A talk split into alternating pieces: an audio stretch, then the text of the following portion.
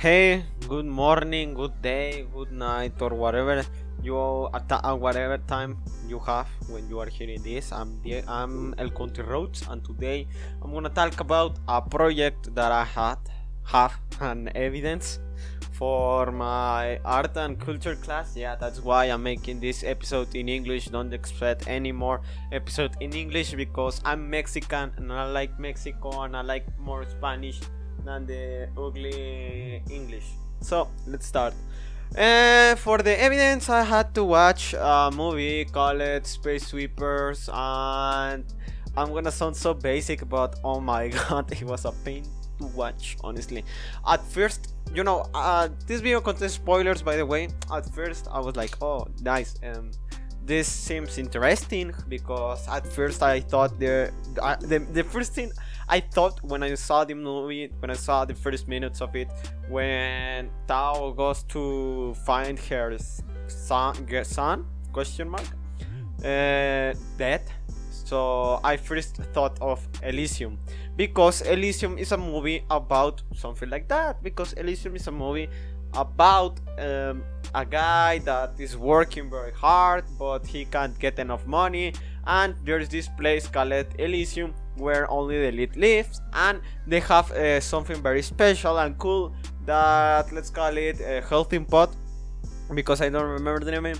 So they have this healthy pot that you just uh, like get on it like a bet you uh, go and just uh, I forgot the word of acostar in English but you you like you enter the pot okay? You enter the pot. That's the point. You enter this pot and then it scans your body and says oh uh, for example you have two legs broken and you have you are no longer uh, going to walk ever again. I'm going to fix that. And they fix you up like instantly in a in mere seconds. And that was the plot of the movie because the rich had this technology and they could distribute to the whole world and cure diseases but they say i don't i don't like that. I want cash i want moolah. And when i saw space sweepers the first minutes i was like okay capitalistic dystopic future with futuristic things and the second thing I thought was okay, if everyone talks a different language but has an awesome uh, traduction device, that will be the best and I will like this movie. And it happened, everyone has his own or her own uh, or their own. Um, how do you call it? Translation, little, little translation device. Like for example, Tao speaks only in Korean, I think, and there's people talking French, English, Portuguese, Spanish, Russian, and I don't remember what else, but they talk a lot of in, uh, languages, and thanks to that uh, little device, they can communicate in a very cool and I think clever way. That was something that I really liked about the movie, and that's all. That's that's everything that I enjoyed, and yeah. Um, now it's uh, going to be downhill from here, gentlemen and women and uh, people, human beings that just exist. I I recognize you. So uh, this movie, uh, then we got the introduction of the bad guy that isn't a bad guy, just a Steve Jobs with like it's a white guy with beard, like a hipster white guy imagine that and that's the billion. And he has his own like planet because earth is polluted and you cannot live there because we ruined them and i'm like oh okay. We are gonna have a, a, capitalist movie about how humans ruin everything because of money. That seems interesting. And then he says that ah, i want to help people and stuff like that. And i'm like oh he doesn't seem like a bad million at first. I like him. And then this guy, the reporter, we're gonna call him Juanito. If I forget his name, uh, I don't know. So Juanito asks, "No, no, you are you are contaminating the the world. You're contaminating the space because you are making a lot of space. What about the people that are in the Earth? Only the rich and wealthy ones can live in your planet that we are going to call I planet. Uh, they are only living your I planet, and it's chaos, and they have to uh, uh, uh get." Trash that uh, has the speed of 10 times a bullet and then we are shown a little montage of a few guys trying of different countries trying to get a huge spaceship. And then the protagonists come they steal the spaceship and they are only given uh, I think a hundred or five hundred dollars but then they break something and because of that they get a debt and they have already like for example t- let's say 10 grand 10 grand like one O and three O's of money that are they, they need to pay. They are, that's a debt that they have plus the bank plus the whatever. They, they need money. And i'm like oh this seems cool. The protagonist seems to be like a really good uh, driver. This reminds me of another movie. Well an anime called it initial d that i haven't seen. I just saw the real life action movie initial d it's in netflix very cool movie. Like fast and furious but asian and i was like oh that that that seems like kind of awesome. Are we gonna see how they save the world by getting trash or they are going to find something extremely good or something like that? And then i saw the captain and i was like oh she's very uh, handsome. I like her uh, she's drunk. Please hit. And, and then i was like okay um, a little she seemed like a, a, little bit of sloppy character at first I thought because I was like okay.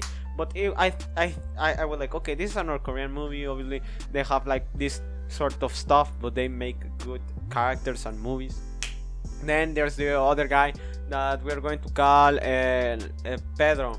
Pedro because I, I I I forgot his name. Pedro is seen like fixing stuff and he's like oh why do i have to do all the manual work? And then we have the robot that is very cool and it's a robot. I mean what do you expect of a robot? And everything goes downhill from there again because the characters are extremely extremely boring. I mean i haven't seen such a bad character arc because at first i was like oh they seem like a very good type of characters the woman is drinking a lot of like alcohol. That's interesting. Maybe it has something to do with his her backstory. And then the worst part is that we aren't shown their backstories. We only they only ta- the robot only talks about the backstory of the protagonist that is called Tao in a very bad no it's not a bad day way how they present it. But another thing that I hate about this movie is that they show a lot of violence, like a lot of shooting, a lot of killing, but they don't show it at the same time. For example, imagine I was about to shoot you, and they just cut the plane. Like uh, uh, instead of showing I shoot you, you fall to the floor, or you die from a headshot, or something dramatic, or something like that. Uh, I shoot you, and you just fell fall to the floor but they don't show you they don't show the blood they don't show the impact. They, they just sh- show like I shoot you and you just fell like boring. And they show a lot of execution. That's the worst thing because they have this uh, army like this uh, army the bad guy and they they kill a lot of people. But first of all they kill them in a more most pathetic way possible. Even important characters or uh, or uh, they, they are not important every character that dies dies in the most boring way and i think the actor the director did it for shock value i don't know but they kill characters like I don't know, like drinking water so easily. No character says, "Oh no, I'm not going to die." No character tries to fight it off. No character tries to do something else. They just like, "Oh, man, you you have a gun. That sucks. I, I wish I, I, had one." And then just get shot once, and they fell to the fa- fall to the floor, and they are dead. That's that's their arc of the story. And even one of the more I, th- I thought it was going to be an important character the father of the kid that was the bomb that is the chosen one the father like the father could see something cool like you will never get them or something like that but no he just closed his eyes and that's how i mean you can argue well they are very highly trained soldiers with exoskeletons and guns what do you expect to do? And i will tell you i mean they when they kill the father and the rest of the terrorist group um, terrorist group with irony because I mean they were like fucking they were a joke honestly. When they kill the terrorist group at least they could sh- the terrorist group could show something more like attack like this so, might say something like ah, we will win, you will lose, or something more poetic. But they just pam, pam, pam, and that's all. Let's change. That that that's that sucked because why are you going to have a lot of violence and then not like use violence to show off something? Like for example, uh, they did it like in John Wick 3 I like it. I like John Wick. I like it. The one and the second one, but the third one sucked ass. But why? Because they showed a lot of fighting, a lot of gunshots. I like movies of action, but when every single movie is a large gunshot, that isn't a movie. That is a that is a live leak from a war. Okay, that isn't funny. That isn't like amazing to watch. They just shoot each other, and that's everything. And in this movie, Street Sweepers they just shoot but what's the point of killing someone if it isn't like it, it, doesn't serve a purpose okay it has no point because if you kill them or if you let them live nothing will change in the history the characters will remain the same they, they, they, they are boring okay now we're going to talk about characters because that was one of the things that annoy me the most. Like honestly, I hate the characters. I hate Tao. I hate the captain. I hate uh, Pedro or the guy that had tattoos. I uh, the only one that I really liked was the robot and the French one. Why? Why I hated those characters? Because Tao, Tao, he, his backstory is that oh he was a rich guy living in a planet and yeah he worked he was one of the chiefs in the police. He was a commander and he had a lot of missions but then in one mission he gunned down a lot of immigrants that wanted to get in the planet but he did what he had to do right? And then he saw a child a baby and he adopted her. And then he changed. He didn't want to use violence okay? But then thanks to that uh, he got uh, fired from the planet and everything and he went to earth and he was he didn't have money he was poor. And then the, the, the part that i hate the most why he had to uh, he had to be a gambler. It doesn't make sense in his backstory. Why he would be a gambler. That that that doesn't serve a purpose because the gambler doesn't it, it, it is only shown in one type of the in one part of the movie and that's all. He doesn't take gambles he, he doesn't say i'm gonna take my chance of this. I don't care if the odds are 100 to 1 i'm gonna take the one he doesn't say uh, something like oh, I, I will bet on me or something like that he, he doesn't show any sign of a gambling person okay he doesn't show a sign of a commander neither he's he, he you see him and, and, you're like oh he's uh, an adolescent uh, man that drives spaceships very good XD. That was all. I will add a better. I could add a better backstory to that. Maybe instead of being a gambler, he could enter a ring, a fighting ring. He could be an illegal boxer, and that will be more interesting because he might be like, "Oh yeah, I, I was uh, an illegal uh, fight. I entered two illegal fights, but then they told me you are gonna drop in the third round." But I "No, no, man, no, I'm not doing that." And then I got all the mafia behind me.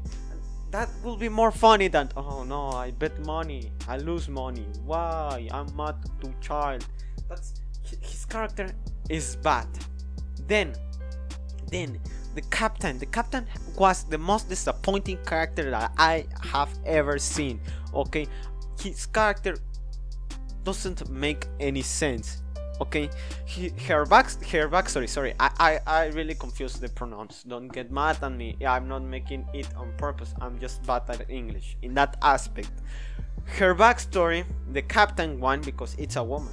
Uh, it's it's lame okay? It's not lame it's but executed. That's the problem.